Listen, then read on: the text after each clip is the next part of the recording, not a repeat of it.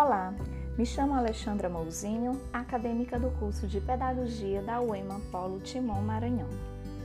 De acordo com a temática proposta pela disciplina de avaliação educacional e escolar, irei abordar através do podcast os elementos que compõem e caracterizam as políticas de avaliação.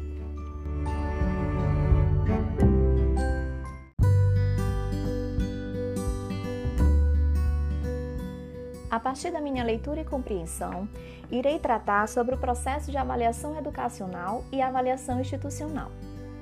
Sendo que a avaliação educacional, ela se manifesta nas atividades rotineiras das escolas e dos sistemas educacionais.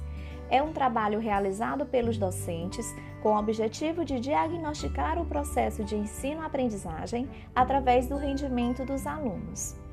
O seu objetivo é analisar as competências e habilidade dos alunos, de forma a perceber suas falhas e seus pontos fortes, através de uma reflexão conjunta com os professores.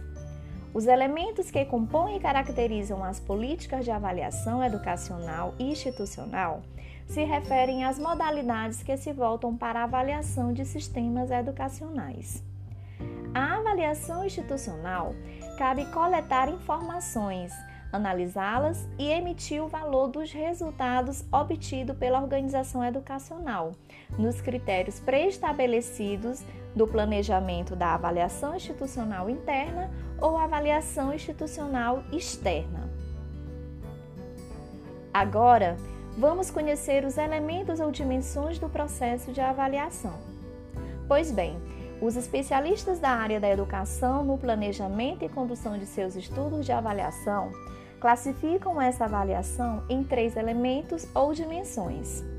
O primeiro seria a dimensão política, no qual a avaliação pode se assumir uma postura burocrática, autocrática ou democrática.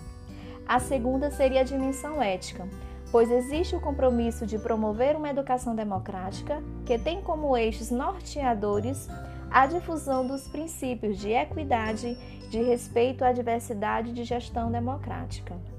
A terceira seria a dimensão teórico-metodológica, pois refere à ideia implícita sobre os procedimentos, metodologias, técnicas ou instrumentos de avaliação utilizado para estimar o rendimento dos alunos. Aqui concluo meu podcast da disciplina de avaliação educacional e escolar. Obrigada!